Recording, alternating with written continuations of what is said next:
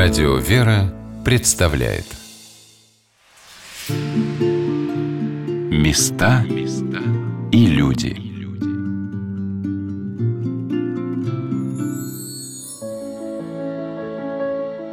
Что может оставить после себя на земле человек? Свои мысли, свои дела, своих потомков, преемников. Как мы можем приблизиться к его душе, чтобы понять, как он жил, каким он был – Здравствуйте, дорогие друзья! У микрофона Анна Шалыгина. Сегодня мы вновь вспоминаем великого русского святого, святителя Филарета Московского, который всей своей жизнью, каждым своим словом напоминает нам о том, чтобы мы помышляли на земле о небесном и во времени помнили вечность.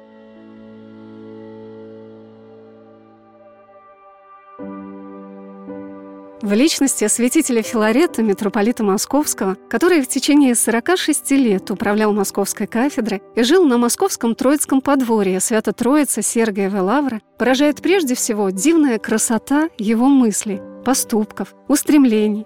Мне кажется, одной из главных загадок этого гениального человека, которого Господь даровал русской земле, является именно эта непостижимая красота – как будто мы его потомки. До сих пор не можем поверить в то, что человеку возможно приблизиться здесь, на Земле, к этой чистой и возвышенной, небесной жизни. Этим объясняется то, что образ святителя Филарета как будто не укладывается в земные рамки, и людьми и осмыслиться-то по-настоящему не может, потому что он во всем был приближен к жизни ангельской, совершенной.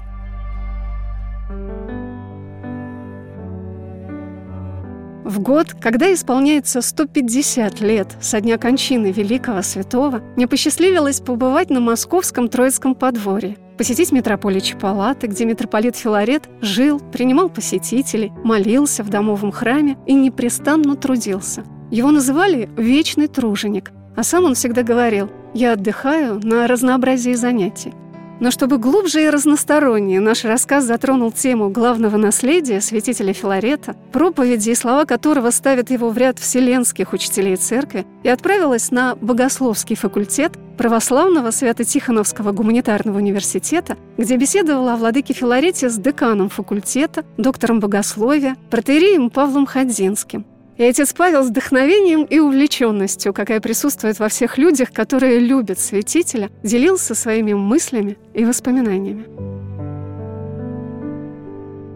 Какое-то количество лет назад, вот как раз на память святителя Филарета, мы служили, и потом с нашим ректором отцом Владимиром, святителем, продолжался наш разговор уже после службы, и отец сказал, что вообще, говорит, великий святой, говорит, потому что как святость сочетается, скажем, с условиями жизни преподобного Сергия, понятно. Установка жизни соответствовала внутреннему устремлениям и потребностям души. Филарет жил в условиях, которые прямо противоречили. Вот как быть святым, ну, нам, наверное, тоже недоступно, само собой, да, ну, как быть святым там в лесной чаще на горе Маковец, в общем, понятно, что для этого нужно делать. Как быть святым на дворцовом паркете, представить себе гораздо труднее на самом деле. И вот он велик именно тем, что среди этой жизни, которая была во многих отношениях даже уже вовсе не церковная, его окружала совсем другая жизнь, не монашеская вовсе жизнь. Известный эпизод из его воспоминаний. Его вызывают в Петербург, он еще молодой иеродьякон, ну, может быть, уже иеромонах в этот момент. Он должен появиться на официальном балу он в академии, это его обязанность. Меня подводят к некоему, сказать, господину в маске, маскарадом каком-то в домино, которому меня представляет. Ну, я, значит, представляюсь.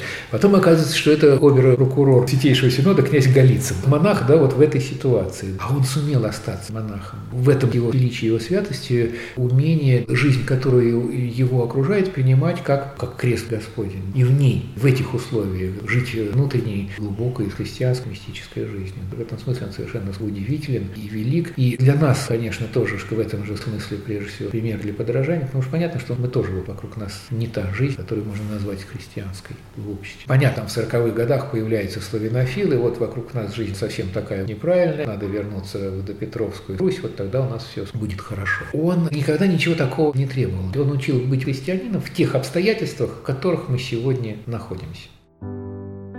Читая проповеди святителя Филарета, невольно задаешься вопросом, откуда, из каких истоков родилось в нем это богатство и красота слова. Ответ на этот вопрос оказался очень простым, хотя и непостижимым. Вопрос, откуда берутся гении, откуда взялся Пушкин.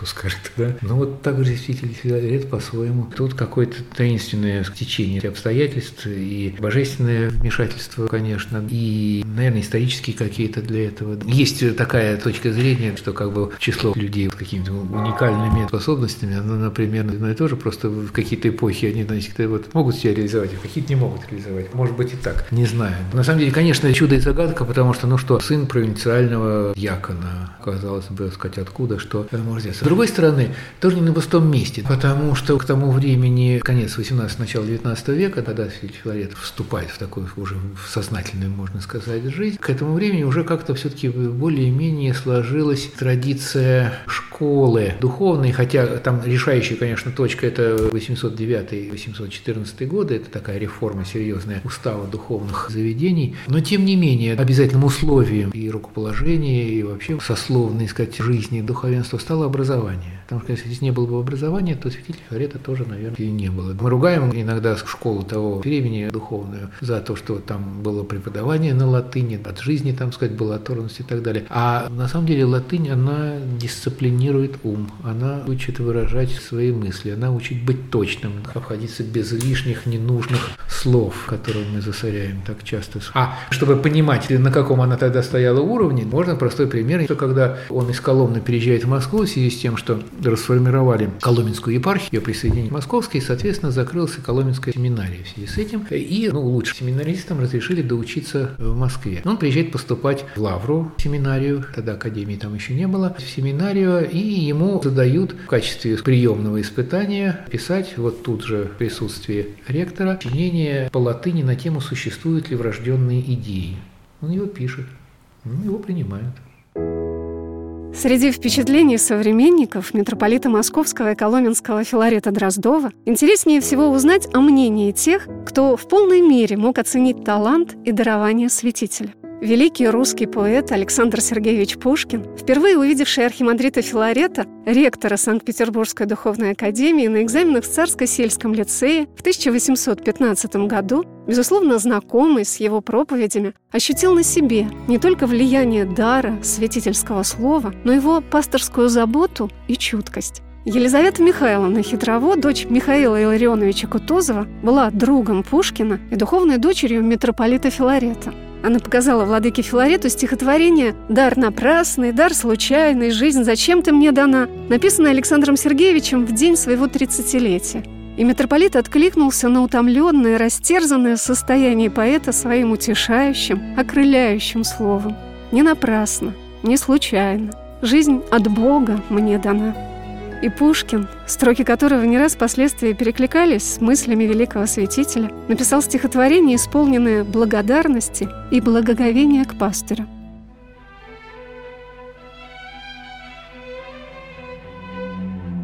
В часы забав эль праздной скуки Бывало, лире я моей вверял Изнеженные звуки безумства, лени и страстей — но и тогда струны лукавой Невольно звон я прерывал, Когда твой голос величавый Меня внезапно поражал.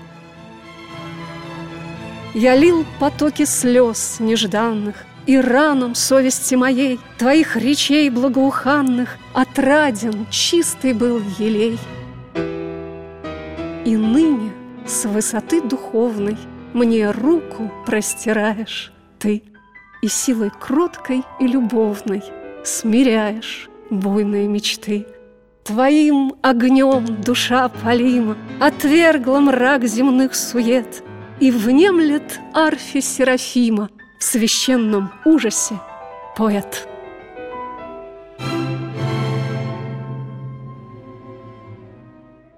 Но, по словам протерея Павла Ханзинского, не все современники и даже церковные иерархи тех и последующих времен признавали владыку Филарета, которого уже при жизни называли российским златоустом, несравненным проповедником.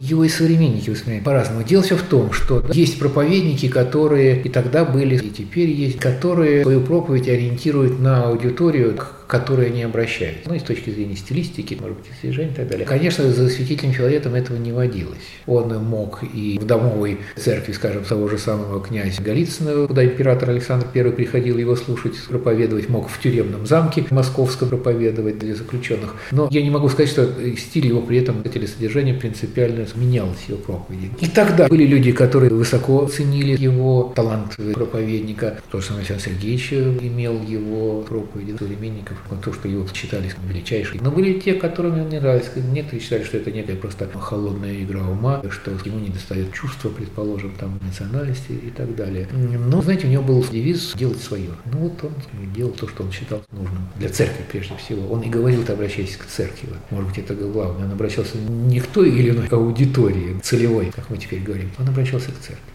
Ну, можно так сказать, что для церкви он действительно поднял планку вот проповедничества на такой высокий уровень, которому все пастыри учатся. Дело все в том, что вот до революции, скажем, при хрестоматии по русской литературе был обязательно отдел духовного красноречия. Там вот его проповеди обязательно отделе присутствовали как образцы, так проповеди. Но мне кажется, если мы будем смотреть на его проповеди чисто с точки зрения гомилетики, то мы немножко принизим их вообще значение, потому что его проповеди – это прежде всего образцы высокого богословия. Это более чем проповеди. Он по множеству, опять-таки, своих обязанностей и синодальных, и епархиальных, в чем велик святитель Филарет, в том, что он никаких своих церковных обязанностей не считал слишком незначащими и недостойными себя. Все, что полагалось делать, как там, как епархиальный, можно сказать, архиерея, он делал, ни на кого это не перекладывал. Ну, может быть, только уже когда был в возрасте, уже просто физически что-то не мог делать. Так все делал сам. С одной стороны, вот горе, да, велик, его уже в 20 веке назвали величайший богослов 19 века, разбирает споры попади и просформец. Ну, ему бумагу присылают из хода, он должен написать свою резолюцию. Он читает, разбирает, пишет, сказать, резолюцию, причем резолюцию обязательно, ну, с каким-то таким вот обоснованием, в том числе, сказать, богословским, не просто так, не случайно его резолюции, так называемые резолюции по текущим вопросам церковной жизни, были изданы после смерти, единственный случай, пять томов этих резолюций, то еще не все, и чтение, на самом деле, вот, замечательное, потому что здесь и богословие, злословие, иногда и ирония. Ну, понятно, что же он не всегда выдерживал русскую действительность тоже. Мы издаем сейчас летопись жизни деятельности святителя Филарета, ну, по возможности, сколько нам известно, каждый день как-то зафиксировать. И в том числе какие-то маленькие цитаты из того, что им в этот день, сказать, было написано. Вот один из отрывков слов святителя Филарета из проповеди на Благовещение Пресвятой Богородицы, которое было им сказано в возрасте 28 лет в Александро-Невской лавре в Санкт-Петербурге о мире, в котором мы живем. Он не царствует, но рабствует. Если исключить от него тех, которые всем его званиям предпочитают звание христианина, то в нем останутся одни рабы. Рабы честолюбия, рабы злата, рабы чрева, рабы сладострастия и все вместе рабы самолюбия. Отчего иначе все они так спешат переходить от приобретения к приобретению, от удовольствия к удовольствию, от чести к чести, если не от того, что каждый в настоящем его состоянии слишком чувствует свое рабство. Отврати, верующая душа, очи твои, еже не видите суеты. Обратись в покой твой, и в тайне ищи тихого, безмятежного Царствие Божие в себе самой. Царствие Божие внутрь вас есть. В живой вере и в твердом уповании – в чистой совести, в ангельской любви. Здесь Царствие Божие. Когда я посетила Московское Троицкое подворье, я спросила у его настоятеля, архимандрита Дионисия Колесникова, в чем он видит секрет проповеди святителя Филарета. В его проповедях особенно чувствуется не просто витиеватость, она есть, она присутствует, и красота непосредственно словосочетаний, красноречия просто, да, и начитанность, и использование священного писания, и примеров неких, и сама красота построения предложений, и глубина мысли. Но важно совсем другое. Почему, вы понимали очень многие люди. Я тоже задавался в свое время этим вопросом. Есть что-то, это не просто что-то, это живое, проникновенное Слово Божие знаете, очень отображает эту мысль один из писателей, который присутствовал на его 50-летии, Хератония, сказал, удивительно, там было как бы описание и возвышение его, но те похвалы, которые принимает святитель Филарет, он не принимает их на свой счет. Он, воспринимая, передает источнику благ. То есть он то, что здесь воспринял, унес послушание, он этим обязан Богу, то есть его жизнь, она была наполнена вот этой простотой божественной. Тогда его слова, они касаются сердца. Они, может быть, очень витиеваты, очень красноречивы, они очень, наверное, сложно для человека, не искушенного в риторике философии, сложно понимаемые. Но для того человека, который искренне верит Богу, доверяется ему, они просто оставляют след душе не от красоты слов, а от тех слов, которые направлены к Богу. То есть он говорил просто от сердца. Очень красиво, то есть действительно он был очень великим проповедником, его слог был очень красив и проникновен, и выстроен логически. Но вот эта простота, которая была внутри всех этих слов, невидимая, она воспринималась человека. Поэтому его слова, они проникают до самой глубины сердца. Стоит его одна проповедь на память о преподобном Сергии. Да, ты читаешь эти слова и видишь эту келью преподобного Сергия. Видишь явление Матери Божией, это просто одна из самых сильных его проповедей. Не запомнили слова святителя Филарета из его проповеди на обретение мощей преподобного Сергия, сказанные в 1843 году. Подлинно есть в природе человеческая странная двоякость и противоречие направлений. С одной стороны, чувство нужды в божественном и желание общения с Богом. С другой, какая-то тайная неохота заниматься божественным и наклонность убегать от собеседования с Богом. И нетрудно понять, от чего это так – Первое из всех направлений принадлежит природе первозданной, а последнее – природе, поврежденной грехом. Это есть продолжение до ныне того движения, которое оказалось в прародителях по первому нарушению заповеди Божьей. А вот что сказал о том, какие у него любимые проповеди святителя Филарета, доктор исторических наук, профессор Московского государственного университета и православного Свято-Тихоновского гуманитарного университета Александр Иванович Яковлев – у меня все любимые проповеди. Можно наугад открыть книгу с проповедями, открыть любую и читать. Но здесь я хотел бы оговориться, что святитель Феорет писал классическим, нормативным, русским, церковным языком, литературным языком XIX века. И его проповеди очень концентрированы и по мысли, и по русскому языку. И, по сути, вот эта церковная проповедническая проза святителя, ее можно сравнить с прозой Пушкина – Карамзин, Пушкин и Филарет создали современный нормативный литературный русский язык. Поэтому просто так вот сходу начать читать Филарета, может быть, не очень-то и получится. Надо вчитаться, вжиться в эти проводы, понять и его стиль. И тогда они будут доставлять истинное удовольствие и никогда не наскучат. Александр Иванович, а вас не удивляет то, что ведь он писал для современников своих, и они его прекрасно понимали, и для них этот язык был легкий. А для нас сейчас это как бы высший пилотаж. Мы это читаем как что-то такое очень высокое. Получается, что таким языком с нами в церкви не разговаривают, потому что мы к этому не готовы. Я могу вас огорчить или обрадовать. Современники тоже его не понимали. Да? Его осуждали за его проповеди. И говорили, что нельзя таким, такие сложные вещи говорить в проповедях. Надо попроще говорить. И были такие епископы, которые попроще говорили, их слушали и любили. Но свидетель считал, что не он должен опускаться до слушателя, а слушатели должны подниматься до его уровня. Не лично его уровня, а уровня церковного знания, уровня богословия, уровня усвоения божественных истин. Надо идти подниматься по лестнице церковной жизни, а не стоять на месте или не лежать на месте. Сегодня на «Волнах Радио Вера» мы вспоминаем человека, святого, святителя Филарета Московского и говорим об его удивительном даре слова, которое до сих пор является непокоренной вершиной. О том стиле, который стал уникальным сплавом божественных слов и их глубокого человеческого осмысления, сказал декан Богословского факультета Православного Свято-Тихоновского гуманитарного университета доктор богословия протеерей Павел Хандинский – Небезызвестный граф Спиранский в свое время сказал, что он знает только два стиля – стиль Карамзина и стиль Филарета. Они были разные?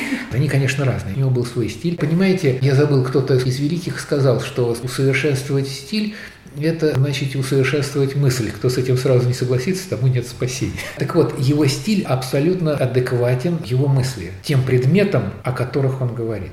С этой точки зрения стиль абсолютно совершенный. Он такой из себя представляет очень сложный именно сплав, а не из кубиков сложенная картинку. Потому что там какие-то обороты из э, славянского языка, там и какие-то микроцитаты из Писания очень часто встречаются. Там его собственный текст. И все это существует абсолютно органичном языковом, прежде всего, единстве. И это вот неповторимое свойство его всех сочинений, на самом деле. Я бы так сказал, что святитель Филарет – создатель церковно-русского языка. Он нашел совершенно такое замечательное органическое какое-то единство выражений или слов, заимствованных, может быть, отчасти из славянского языка, из церковного обихода, и русского уже чисто вот этого языка, который мы с вами Пушкинским даем называть и так далее. Я думаю, что если бы не язык святителя Филарета, если не язык его проповеди в том числе, не было бы, может быть, и того же самого пушкинского пророка, который тоже в таком вполне в библейском стиле написан. Не было бы, наверное, и, ну, то есть, может быть, и был бы, другим был бы и перевод Писания на русский язык. Есть очень редкая, но замечательная, сказать, есть книга, изданная в конце XIX века, по-моему, Победоносцев ее издал, который был большим почитателем святителя Филарета, редакторский заметки митрополита Филарета на перевод священного Писания. Перевод Библии на русский язык был главным чаянием святителя Филарета – которое окончательно осуществилось уже после его кончины. Издание русского перевода всей Библии состоялось в 1876 году. Но также поражает, с каким вниманием, тщательностью, заботой он относился к любому делу своего архиерейского служения. Мне запомнилось, как он родил о врачевании духовенства. Он мог, например, отстранить дьякона от службы из-за пьянства и в то же время тайно выплачивать его жене сумму, равную его жалованию, чтобы семья не нуждалась. А какое число богоугодных заведений, больниц, богоделен, приютов открылось в Москве благодаря усилиям митрополита Филарета. О том, как помогал святитель людям, рассказал насельник Московского Троицкого подворья иеромонах Августин Иванов. Тут, может быть, даже более как-то интересно или показательно то, что при всей своей, конечно, загруженности делами церковными, при той обширной переписке, которую он вел, постоянно богослужении, проповедании, он находил время и для того, чтобы лично принимать очень многих нуждающихся, просящих, приходивших к нему за помощью, как из числа священнослужителей, так и обычных людей. Известно по воспоминаниям, как он, например, сам лично решал вопросы с помощью священникам, которые пострадали от каких-то обстоятельств. Например, известен случай, как однажды он помог священнику, у которого сгорел дом, он подал прошение, соответствующее в Московскую конституцию, историю. Но из-за обширной бюрократии дело его это застряло там и продвигалось как-то очень медленно. И когда в очередной раз он оказался здесь в митрополитчих палатах с решением своего вопроса, то как-то случайным образом произошла у него встреча с святителем Филаретом. Святитель его расспросил о всех обстоятельствах его дела, сразу же выделил ему какую-то нужную сумму денег на восстановление дома, его хозяйства и дал ему указание, благословение, чтобы впредь, если какие-то еще возникнут у него затруднения, он обращался к святителю прямо. И много известно таких случаев, из которых видно и чувствуется, ощущается, что при всей своей любви к порядку, к аккуратности, к церковному благочинию, строению, святитель Филарет совсем не был склонен к какому-то формализму, бюрократии и так далее. Любил и, и стремился помогать людям и сам, помогать по существу. Одной из важных мыслей, пунктиром, проходящих через многие проповеди святителя Филарета, есть та, что христианами становятся не только по имени, но прежде всего по действию, по делам. Христианин, будь, а не кажись. Вот одно из важных для тебя правил. Подвязайся, делай добро, служи людям, но берегись, чтобы твоих подвигов, твоих добродетелей, твоего благочестия не обнаруживать пред людьми без нужды, произвольно, самодовольно, тщеславно. Имей Бога свидетелем твоей совести, и Он будет мздовоздаятелем твоим за все, что ты, непримечаемый человеками, для Него делаешь или терпишь. Меня всегда поражало в проповедях святителя эта постоянная мысль о чистоте наших поступков и помышлений. Во всем искать незамутненной честолюбием и страстностью чистоты души. И это раскрывает его как человека, проходящего по пути духовного совершенства прежде всего не как архиерея, а как монаха. Он очень старался сберечь и приумножить в себе то внутреннее делание, то хранение себя, ту молитву, которая каждому из нас, независимо от его места в жизни, заповеданы самим Христом Спасителем и апостолами, и святыми отцами. И, наверное, первый опыты внутреннего хранения себя, молитвы, были им получены в Троице-Сергиевой Лавре, где, как известно, начинался его путь как сначала человека ученого в церкви, потому что, как известно, он сначала состоял в штате Московской духовной академии, был преподавателем древних языков, проповедником. И, видимо, именно в Лавре святитель ощутил вот эту внутреннюю жизнь, эту молитву и, можно так сказать, закваску вот этого внутреннего делания. О монашеском пути святителя Филарета сказал и настоятель Московского Троицкого подворья архимандрит Дионисий Колесников. Монах переводится с греческого «один». Это не просто он одинок, да, он пребывает постоянно в неком общении с Господом. И вот эта открытость перед Господом, она просто заполняет человека всего. Есть некие послушания, есть некие близкие люди, которые близки ему сердцу. Они были очень близки с Антонием Медведевым, наместником Троицкого Сергия Вавра. Даже святитель Игнатия Бринчанин в свое время, как-то делясь в каком-то период своей жизни, делясь со своими современниками, он говорил, не то что в течение всей жизни, но вот в одном из периодов времени я не нашел человека, которому мог бы доверить свое сердце. Вот это некая уединенность. Многие это воспринимают как закрытость, как обособленность просто, да, как отстраненность. Нет.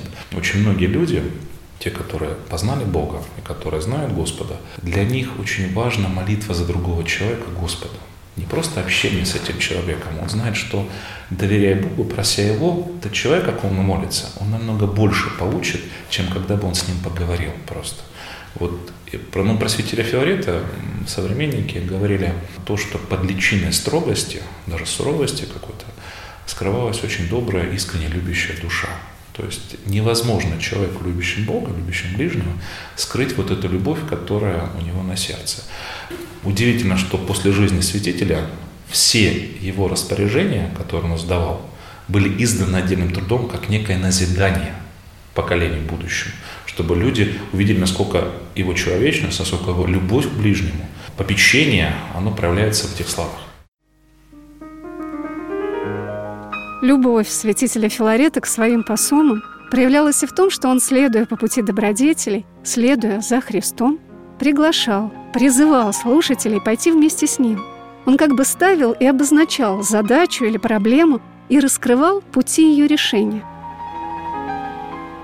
Время, наконец, спросить, отчего же столь многие молитвы остаются без действия, если всякая молитва может быть столь сильна и действительна – Наши молитвы бесплодны или потому, что это не суть прошения прилежные, неотступные, которые бы исходили из глубины души и в которых бы вся душа изливалась, но только желания слабые, которые мы изрекаем без возбуждения духа и думаем, что они сами собою должны исполниться.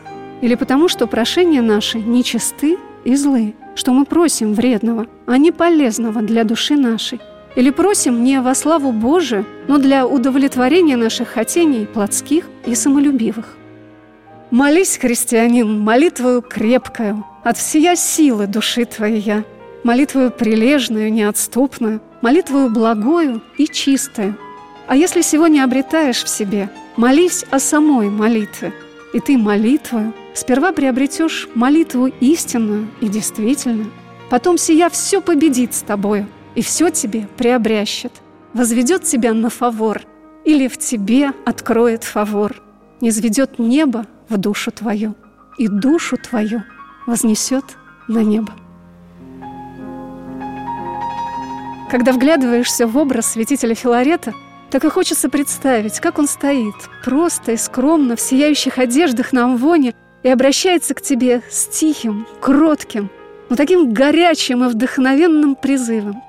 О том, какие слова святителя наиболее памятны ему, сказал насельник московского Троицкого подворья иеромонах Августин Иванов.